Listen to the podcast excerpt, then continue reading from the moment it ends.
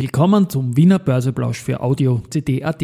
Heute ist Freitag, der 10. März 2023 und mein Name ist Christian Drastil. An meiner Haut lasse ich nur Wasser und CD. Heute gibt es eine größere Korrektur, bei der vor allem die Banken eine aufs Dach bekommen, aber nicht alle Banken. Dies und mehr im Wiener Börseplausch mit dem Motto Market and Me.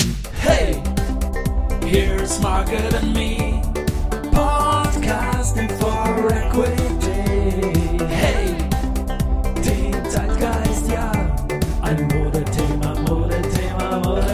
Ja, die Börse als Modethema und die Märzfolgen des Wiener Börseplausch sind präsentiert von Wienerberger und Börsentag.at.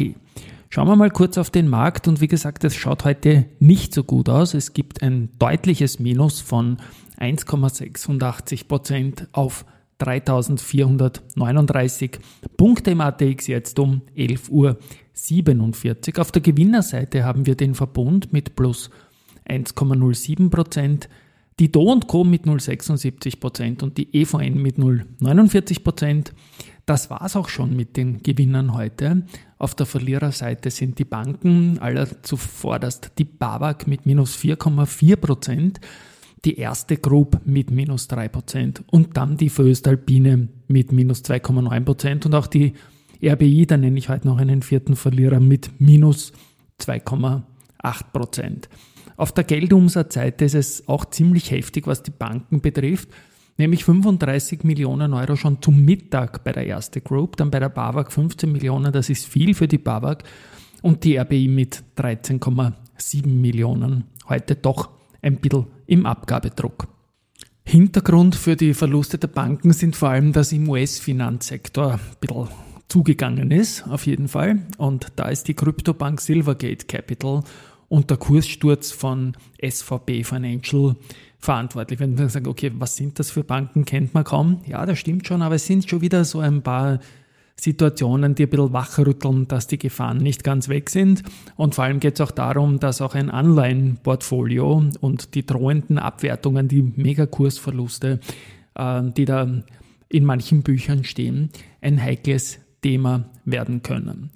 Nicht alle Banken verlieren heute, und das habe ich auch gesagt äh, in, im Vorspann. Das ist zum Beispiel nicht die Adico Bank, die auch heute im Plus liegt, die jetzt momentan von Jahreshoch zu Jahreshoch klettert. Und da ist auch so, das werde ich dann in den Shownotes verlinken, dass der Herbert Juranek, der CEO des Unternehmens im Börsenradio Interview, das sehr optimistisch auch gesprochen hat. Also sie haben das Transformationsprogramm gestartet, die drei Säulen Geschäftskosten und Risikosituation zu verbessern. Das ist gelungen. Äh, Angebot an digitalen und innovativen Produkten wird ausgebaut und so weiter und so fort. Das Häuselbauergeschäft, das klassische Geschäft der Bank, ist deutlich reduziert worden, weil die Margen einfach nicht attraktiv sind. Und die Ziele für 2023, geschäftliche Seite weiterentwickeln, den Kunden bessere Services anbieten und man möchte einfach die beste Spezialbank für KMU und Konsumenten zu werden, best in class auf der Risikoseite auch sein. Heute haben wir auch Keine harte Pause, Geschichte wird gemacht, CD voran. genau zu dieser Bank vor zwei Jahren am 10.03.2021 den besten Tag in der Geschichte der Adico Bank, 16% nach oben an einem einzelnen Tag. Man muss dazu sagen, ist auch das jüngste IPO an die Wiener Börse. Immer noch, das war damals im Jahr 2019 und momentan auch, wie gesagt, eine sehr, sehr gute Phase für die Adico Bank.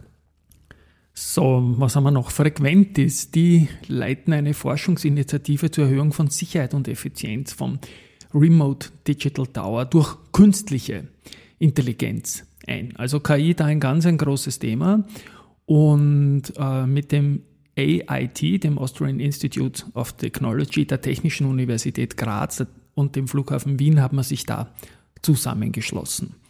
Und was haben wir sonst noch? Ja, die Do Co., die geben ein Update zur 100 Millionen Wandelanleihe, also der Convertible mit Laufzeit 2026 und da häufen sich jetzt ähm, einfach die Umwandlungswünsche. Der Wandlungspreis liegt derzeit bei 80,6 Euro. Die Do Co. Aktie liegt deutlich höher bei 105 Euro, ist auch heute im Plus.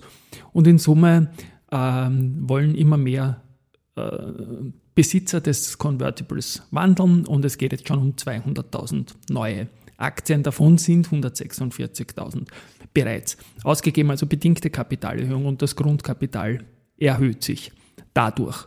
Heute habe ich jetzt mal kein neues Research. Dafür habe ich im Abspann einen Spoiler.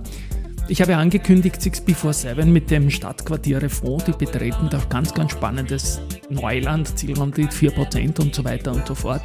Da habe ich jetzt Details dazu und der Spoiler ist, dass ich diese am Montag erzählen werde. Wird dann auch äh, am Podcast dazu geben, wo es dann eher um Großanleger-Details geht. Aber die Bottomline, die kommt mal am Montag in diesem Kino. Bis dahin wunderbares Wetter. Ich wünsche ein schönes Wochenende und wir hören uns am Montag. Tschüss und Baba.